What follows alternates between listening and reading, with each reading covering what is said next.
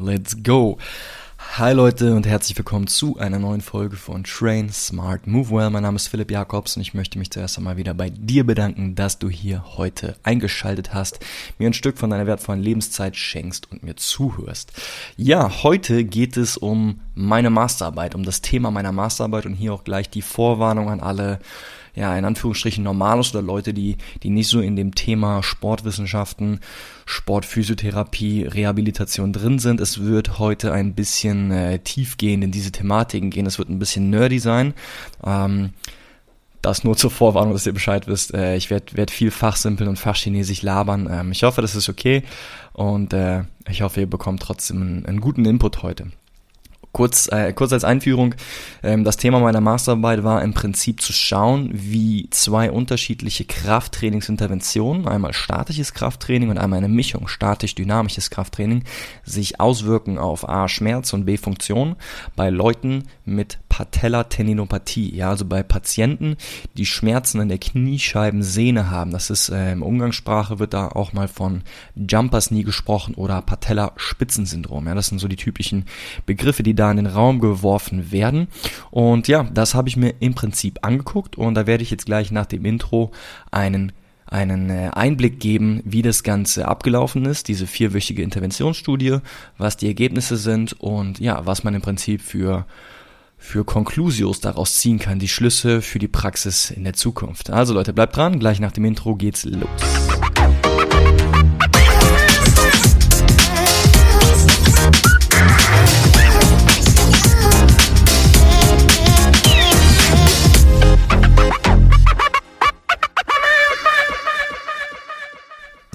Bevor wir jetzt dann äh, tief in die Thematik einsteigen, möchte ich jetzt doch kurz die Gelegenheit nutzen, nochmal eine kleine Anekdote, eine kleine Geschichte aus dem, aus dem Leben zu erzählen. Und zwar bin ich gerade selber in äh, physiotherapeutischer Behandlung mit äh, Schulterproblemen, mit denen ich mich schon seit etwas längerer Zeit äh, rumschlage. Und zwar geht es um, äh, ja, um Schulterprobleme vor allem mit, mit Überkopfbewegungen, die daraus entstanden sind, dass ich ein bisschen zu viel, zu lange Handstandtraining gemacht habe, ohne mich vorher entsprechend darauf äh, vorzubereiten. Ja, also in einer der letzten Folgen, als es um, äh, um Laufvolumen und so weiter geht, habe ich über, über Belastungskapazität gesprochen und äh, ja, die habe ich im Prinzip zu dem Zeitpunkt nicht ausreichend aufgebaut für das Training, was ich zu diesem Zeitpunkt vor einem Jahr gemacht habe. Und ähm, ja, hatte dann Schulterprobleme und jetzt äh, hole ich mir doch mal Hilfe von, von einem Experten.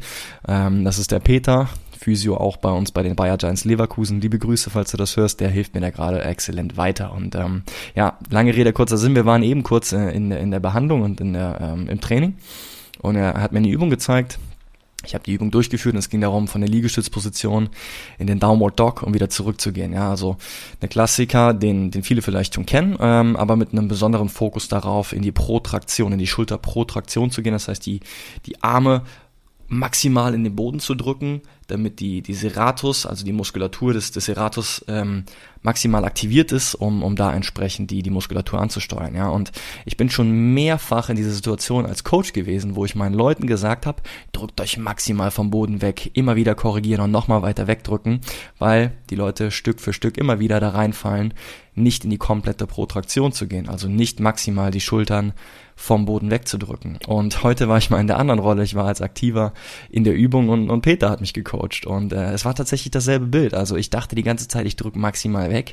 Ähm, ihm ist aber dann aufgefallen, dass es nicht so war und musste mich ein paar Mal korrigieren, dass ich mich wirklich wegdrücke. Und ähm, ja, warum ich erzähle erzähl ich das? Einfach nur, um zu zeigen, dass man auch als Coach, dass man auch als Trainer oder als Physio immer mal wieder ähm, davon Gebrauch oder davon zu Nutzen machen kann, sich von anderen Leuten coachen zu lassen. Denn man lernt zum einen wieder mehr über sich selber, dass man vielleicht doch nicht immer so Dinge so macht, wie man denkt, dass man sie wahrnimmt, dass man sie macht.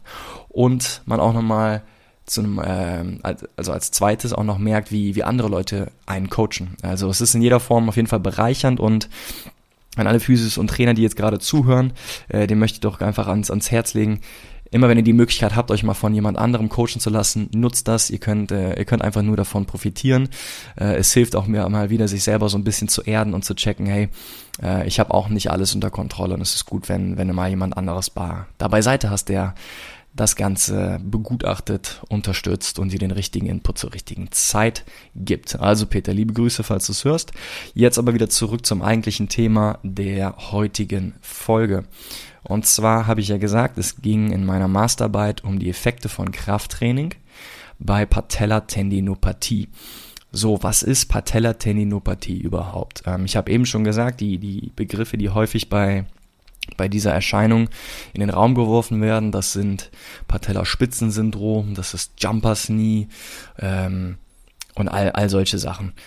Und im Prinzip ist es, ist es ein Schmerz an der Kniescheibensehne, meistens unterhalb der Kniescheibe und auf dem Weg Richtung Schienbein. So in dem Bereich, der vor allem dann auftritt, wenn man schnelle Bewegungen macht, wie Sprüngen, wie Landen nach einem Sprung, wie schnelles Treppengehen oder beim, beim Fußball bei einem Richtungswechsel, beim Basketball bei einem Richtungswechsel, all diese ganzen Sachen. Und entsprechend ähm, der Tatsache, dass vor allem diese Geschichten in, in solchen Sportarten halt vorkommen, tritt die, diese Erscheinung oder tritt die, äh, die Patellatendinopathie auch oftmals in Sportarten auf, wo viel gesprungen wird. Ne? Also Basketball, Volleyball, das sind so die Klassiker, ähm, wo man, wo man Patellatendinopathie oftmals, äh, oftmals sieht.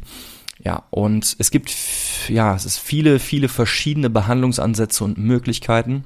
Das habe ich auch im Rahmen der, der Probandenakquise nochmal, äh, noch wirklich äh, eindrücklich äh, mitbekommen, weil ich da mit über 50 Leuten im Videochat gehangen habe und wir natürlich auch darüber gesprochen haben, was habt ihr so bis jetzt gemacht.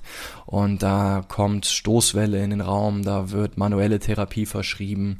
Es gibt so klassisches äh, Ausrollen mit der Faszienrolle, mit der Black Roll. Ähm, es gibt Injektionen, dass man, dass man Cortison spritzt. Es gibt ganz viele verschiedene Sachen, die, die halt passiv sind, ne? oder auch so Dry Needling und so weiter und so fort. Jedoch ist man in der Wissenschaft mittlerweile so weit, dass man sagen kann, dass die einzige Intervention, die wirklich kontinuierlich mit einer Verbesserung lang andauernd äh, verbunden ist, ist Training, ist Exercise, ja. Das ist die einzige Intervention, mit der man sagen kann, okay, ich kann langfristig kontinuierlich ähm, zu einer Verbesserung führen. Klar, ich will nicht sagen, dass, dass man mit äh, bestimmten Injektionen zum Beispiel mal kurzzeitig und akut den Schmerz reduzieren kann, aber der Schmerz, der wird wahrscheinlich wiederkommen, wenn du nicht zusätzlich auch noch kräftigende Übungen machst, um die Struktur wieder zu stärken, um die Belastungskapazität in der Sehne entsprechend zu erhöhen. Ähm, das heißt, da hat so die Studie ein bisschen angesetzt. Was genau die, ähm, die Herangehensweise war, erkläre ich gleich nochmal, aber wir wissen auf jeden Fall, okay, Training ist, ist so die Sache, die scheinbar am erfolgsversprechendsten ist bei, bei dieser, bei dieser Verletzung. Und das ist im Prinzip der Aufhänger der Studie gewesen, um zu gucken, okay, wir wissen, dass das Krafttraining äh, eine wichtige Rolle spielt. Wir wissen auch, dass es bestimmte Krafttrainingsprotokolle gibt, die scheinbar besser sind als andere. Ähm, dazu kann man sagen, dass Anfang in den 2000ern so viel mit Exzentrik gearbeitet wurde, ja, also dieses langsame Auseinanderziehen der Muskulatur. Das ist das, was man braucht und äh, ja, zu der Zeit haben irgendwie alle nach exzentrischem Training geschrien und gesagt, that's that's the the only only shit that we gotta do.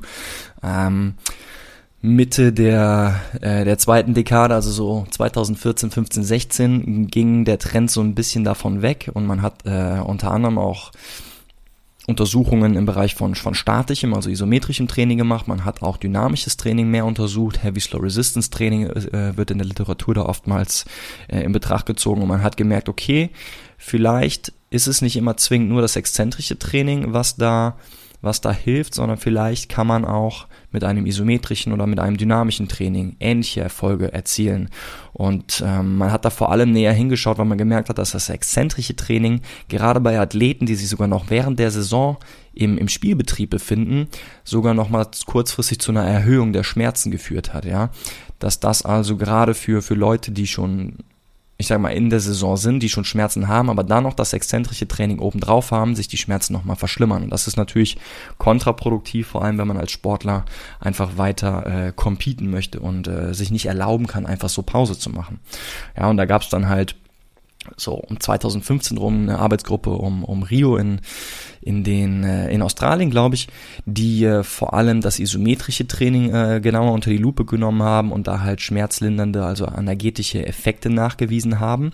Ähm, und das hat einfach dazu geführt, dass neben dem exzentrischen Training auch noch vor allem isometrisches und später dann auch ähm, dynamisches Training wieder in den Fokus gerückt worden ist. Und Es ist trotzdem nach wie vor so, dass man jetzt nicht so hundertprozentig sagen kann, welche Art von Training die beste ist, aber man stellt zumindest auch schon in Frage, ob es wirklich darum geht, nur eine bestimmte Kontraktionsform, also ist es nur isometrisch oder nur exzentrisch oder nur statisch äh, oder nur dynamisches Training, sondern vielleicht ist es auch einfach nur die bestimmte Haltedauer und eine bestimmte Intensität, die man braucht. Ne? Also man ist man ist sich äh, bewusst, okay, Training hilft und es gibt Hinweise darauf, dass bestimmte Trainingsmethoden besser sind als andere, aber man ist noch lange nicht da, dass man sagt, okay, man weiß jetzt genau, was am besten ist. Und der Ansatz meiner Studie war im Prinzip zu schauen, okay, wir, wir gucken uns den, den aktuellen Goldstandard für, für, kurzzeitigen, äh, für kurzzeitige Schmerzlinderung an und das ist, wie gesagt, das isometrische Training und vergleichen das mit einer Mischform aus isometrischem und dynamischem Training und schauen, ob es da Unterschiede gibt in Bezug darauf, wie sich diese Trainingsformen auf oder einen Einfluss haben auf, auf Schmerz und auf die Funktion von Leuten, die von Patellateninopathie betroffen sind. Ja, und äh, das war, sage ich mal, so der Eingangsgedanke, um zu schauen, okay, welche, welche Unterschiede gibt es da gegebenenfalls.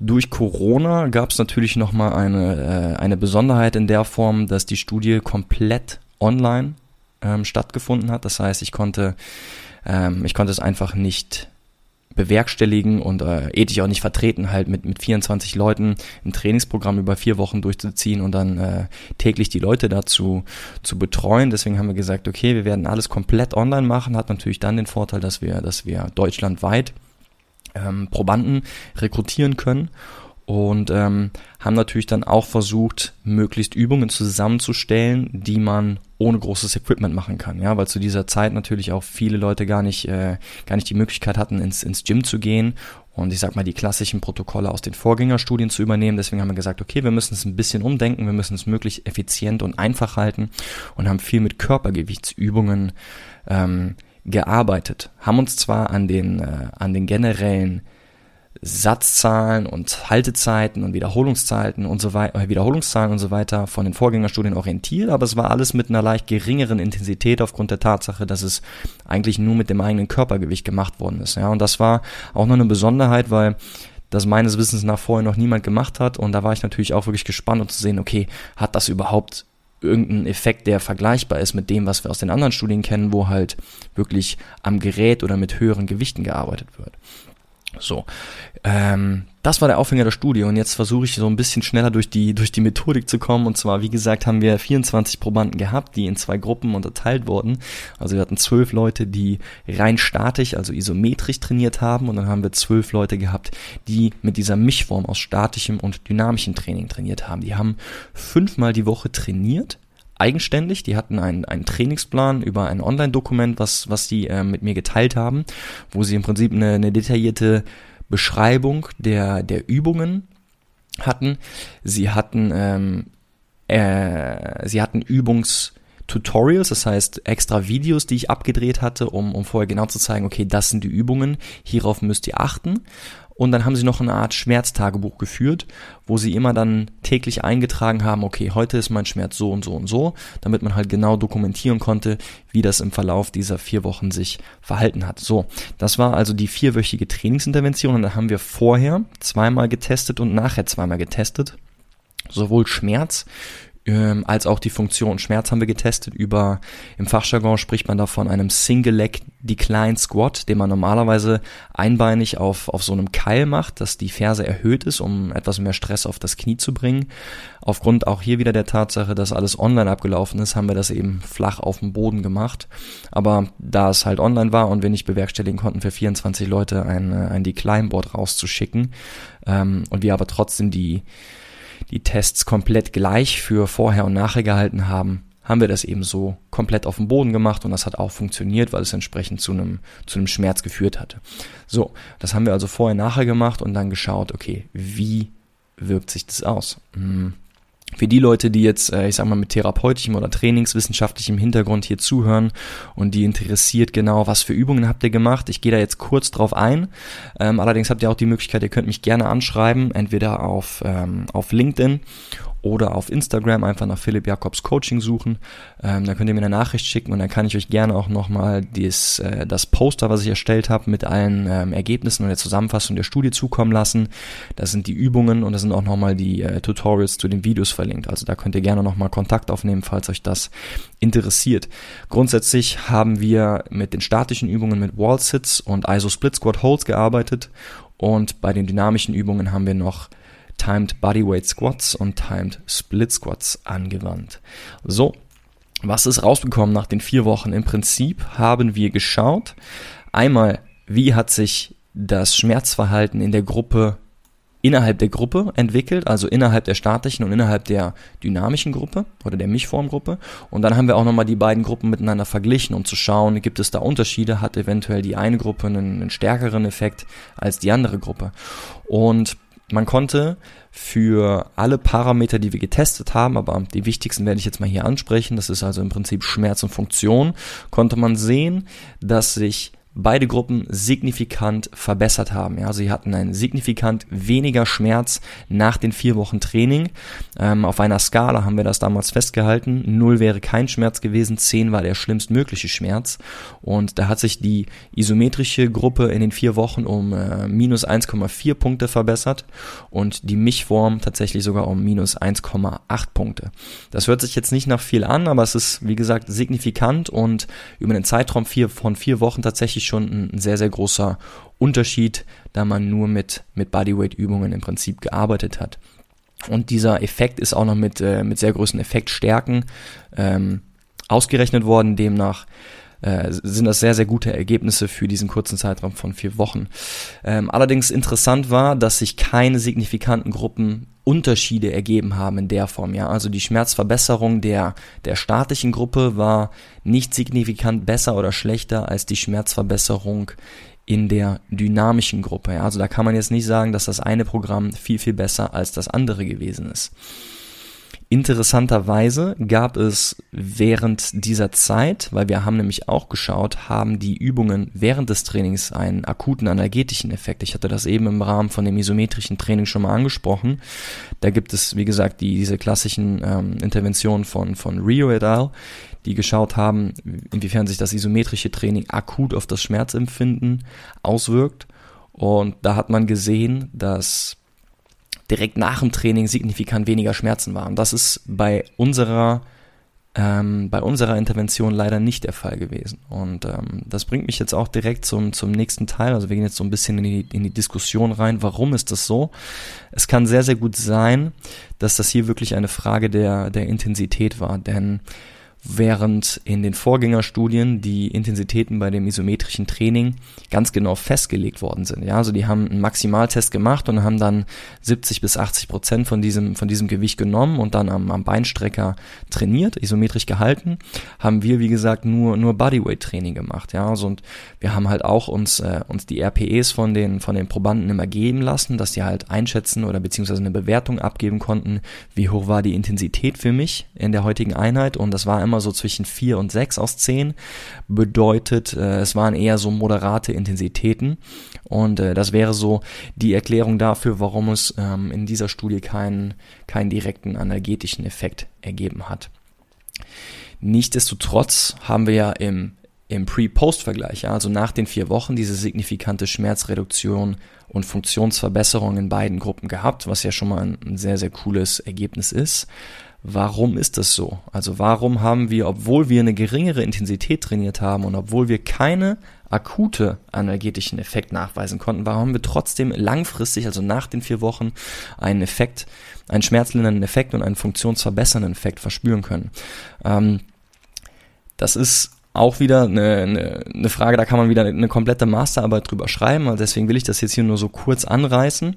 Ähm, eine Theorie, die ich versucht habe zu diskutieren, die eventuell eine Erklärung bieten könnte, ist die der ähm, die des External Pacings. Und zwar hat man nachgewiesen, dass Leute mit Patellatendinopathie scheinbar eine, eine kortikale Hemmung aufweisen. So, was ist das jetzt überhaupt? Ähm, Kortikal kommt von Cortex, ist äh, im Prinzip Hirnrinde, also es hat irgendwas mit dem zentralen Nervensystem zu tun. Inhibition bedeutet Hemmung, also irgendwie eine zentralnervöse Hemmung, die dazu führt, dass man bestimmte äh, Bewegungsabläufe eventuell anders oder gar nicht mehr macht und das Nervensystem weniger in dieser Region feuert. Ja, also wenn wir jetzt über über äh, Patellatendinopathie sprechen, dass zum Beispiel die, äh, das zentrale Nervensystem im, im Quadrizeps dafür sorgt, dass da nicht mehr so geschaltet wird, wie, wie es eigentlich laufen sollte.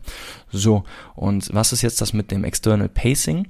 Das ist interessant, denn wir haben in, in unserer Studie die Leute mit einem Metronom trainieren lassen. Die sollten, während sie die Übungen ausgeführt haben, die immer zum, zum Ticken des Metronoms, das war auf 60 BPM eingestellt und dann sollten beispielsweise jetzt an der dynamischen Übung, haben die die Bodyweight Squats gemacht, die sollten sechs Sekunden runter und dann vier Sekunden hochgehen. Also immer ähm, orientiert am Ticken des Metronoms. Das war also im Prinzip dann keine freie Bewegungsausführung, sondern sie mussten sich genau an einen bestimmten Rhythmus halten, der von außen vorhergegeben, äh, vorgegeben war. Und, und die Theorie dahinter, die jetzt diskutiert wird, ist im Prinzip, dass durch das External Pacing man einen Einfluss auf auf diese Inhibition nehmen kann. Ja, also die, diese Hemmung, die ich eben angesprochen habe, in der Form, dass man dass man es schafft, die Erregbarkeit des zentralen Nervensystems wieder zu erhöhen und demnach die Inhibition zu verringern, also die Hemmung zu verringern und dass man dem Nervensystem im Prinzip auf, auf gut Deutsch gesagt dazu verhilft, wieder so zu feuern wie vorher. Ja, also wenn es vorher so der vielleicht nur der, der Shotgun-Approach war, dass es irgendwie komplett ähm, weit gestreut hat und nicht zielgerichtet, kann man mit dem External Pacing scheinbar dafür sorgen, dass aus, aus der Shotgun eher eine Sniper wird und dass das Nervensystem wieder genau weiß, ah okay, da muss ich ansetzen, da muss ich feuern und dafür sorgen, dass meine Muskeln so und so kontrahieren. Und ähm, das ist ein, ein Mechanismus, der mit, mit einer Funktionsverbesserung und Schmerzlinderung im Prinzip diskutiert wird. Aber das ist, wie gesagt, nur Spekulation. Ich habe in, im Rahmen meiner Masterstudie da keine, keine Messungen zugemacht, ähm, bezogen auf, auf was kortikal, auf kortikaler Ebene passiert ist und kann demnach wirklich nur spekulieren, dass das eventuell ein Faktor ist, der, äh, der dazu geführt hat oder der als, als ähm, Mechanismus dazu diente, dass die Leute nach den vier Wochen weniger Schmerzen und eine verbesserte Funktion hatten. Aber wie dem auch sei, ähm, das war ja auch gar nicht der, der Hintergedanke meiner Masterarbeit zu ergründen, was die ganzen äh, Mechanismen dahinterliegend sind, sondern ich wollte einfach nur schauen, okay, kann ich mit meinem, mit meinem Bodyweight Training, mit dem mit dem Training, mit dem eigenen Körpergewicht ähnliche Effekte hervorrufen, sprich Schmerzlinderung und Funktionsverbesserung, wie man das in bereits, äh, ich sag mal, bewiesenen, ergebenen Protokollen in den Vorläuferstudien am Gerät und, und im, äh, im Krafttraining mit äh, externen Gewichten geschafft hat. Und die Ergebnisse sind tatsächlich nach den vier Wochen vergleichbar gewesen, was, äh, was natürlich eine, eine sehr coole Sache ist. Das heißt, um das jetzt nochmal wieder in den, in den Kontext zu bringen, was, was bringen uns diese Ergebnisse aus, aus meiner Studie, aus dieser Masterarbeit?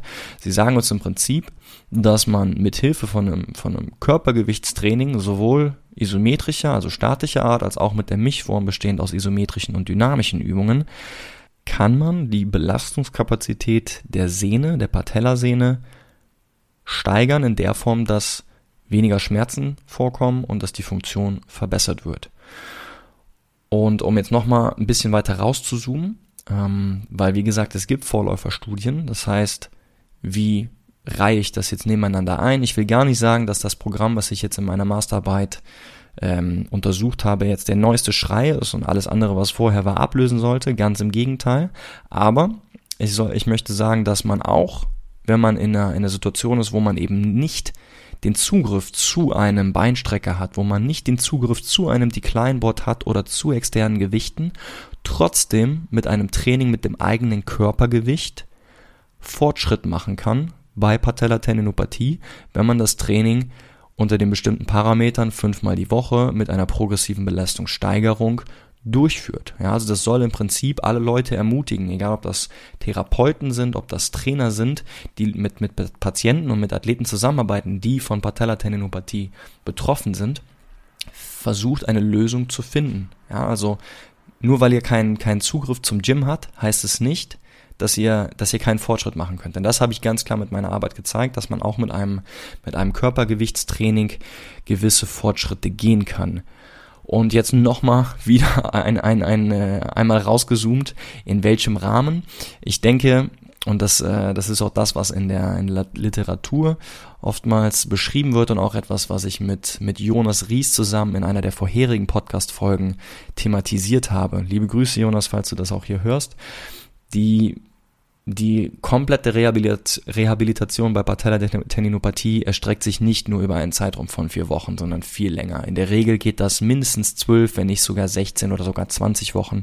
Kommt wirklich immer darauf an, wer da ähm, wie betroffen ist. Und das bedeutet, das Programm, was ich hier vorstelle und was ich in meiner Masterarbeit untersucht habe, ist mit Sicherheit ähm, ein, ein, ein guter Grundstein, eine gute Lösung, um ein, um ein Grundgerüst zu legen, um ein Fundament zu legen, das vorbereitet auf spätere Intervention auf späteres Training, was mit höheren Intensitäten durchgeführt wird. Also im Prinzip so, wenn ihr euch an die, an die Podcast-Folge mit Jonas zurückerinnert, die Phase 1, die ersten zwei bis vier Wochen einer, einer Reha, die erste Stufe, wo man sagt, okay, ich fange jetzt an, aktiv etwas zu tun um mich mit dem Thema Patellatendinopathie auseinanderzusetzen, um da entsprechend auf, auf das spätere Training darauf vorzubereiten. Denn es geht immer darum, wie gesagt, die Belastungskapazität in dem Gewebe zu steigern und um das jetzt mal in einem konkreten Beispiel darzustellen.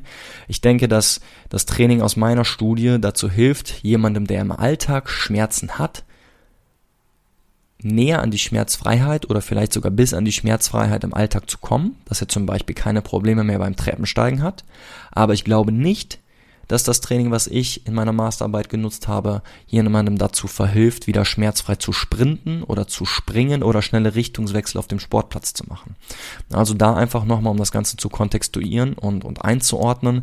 Man muss sich immer bewusst machen, wie ist meine Belastungskapazität und wie möchte ich sie haben? Ja, also wo ist, wo ist meine aktuelle Stufe und wie hoch möchte ich überhaupt noch auf dieser imaginären Treppe gehen? Denn ich sag mal, jemand, der nur im, im, im äh, im Alltag wieder schmerzfrei ist und keinen sportlichen Hintergrund hat, der wird vielleicht mit den vier Wochen, die ich in meiner Studie ähm, durchgegangen bin, komplett zufrieden sein. Aber jemand, der wieder auf dem Footballfeld Gas geben möchte, jemand, der im Basketball wieder springen möchte oder beim, beim Volleyball wieder springen möchte, der muss da auf jeden Fall noch, noch einige weitere Schritte gehen, um, um komplett schmerzfrei zu werden und vor allem auch auf dem, äh, in seinem Sport wieder die Bewegungen machen zu können, ähm, die er gewohnt ist. Nur um das nochmal abschließend einzuordnen. So, also als Take-Home-Message, was, äh, was ist die Conclusio?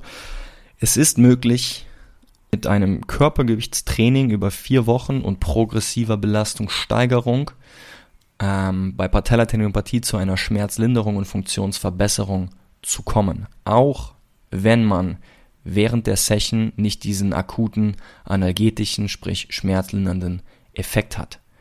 Bedeutet, Progressive Overload, egal ob mit Gewicht oder ohne Gewicht, es wird in irgendeiner Form dazu führen, dass man äh, die Belastungskapazität in seiner Sehne entsprechend erhöht.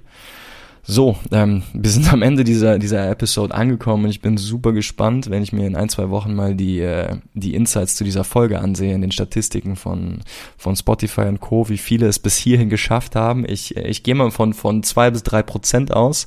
Falls du gerade zu diesen Leuten gehörst, herzlichen Glückwunsch, du hast es bis zum Ende geschafft, freut mich sehr. Ähm, aber dann ist die Wahrscheinlichkeit hoch, dass dass sich das Thema vielleicht auch ähm, einfach sehr interessiert, ähm, vielleicht als als praktizierender Therapeut Trainer, Coach, whatever, oder vielleicht bist du auch selber betroffen. In jedem Falle fühle dich auf jeden Fall gerne eingeladen, Kontakt zu mir aufzunehmen. Du kannst mich, äh, wie gesagt, erreichen unter, unter Instagram bei Philipp Jakobs Coaching. Du kannst mich ja auf LinkedIn schreiben. Besuch mich auf meiner Website. Also nimm gerne Kontakt auf. Wie gesagt, ich gebe auch gerne das, das Poster, was ich zu dieser Masterarbeit ähm, erstellt habe, raus und bin auch offen für Nachfragen und Diskussionen bezüglich der Studie aller Art. Ähm, und möchte mich bedanken fürs Zuhören. Ähm, ja, cool. Vielen Dank. Und nächste Woche geht es weiter. Da kommt wieder eine Inside-Folge. Ich spreche mit Elias über das Thema Bewegung in der Öffentlichkeit. Also sei gespannt und bis dahin, train smart and move well.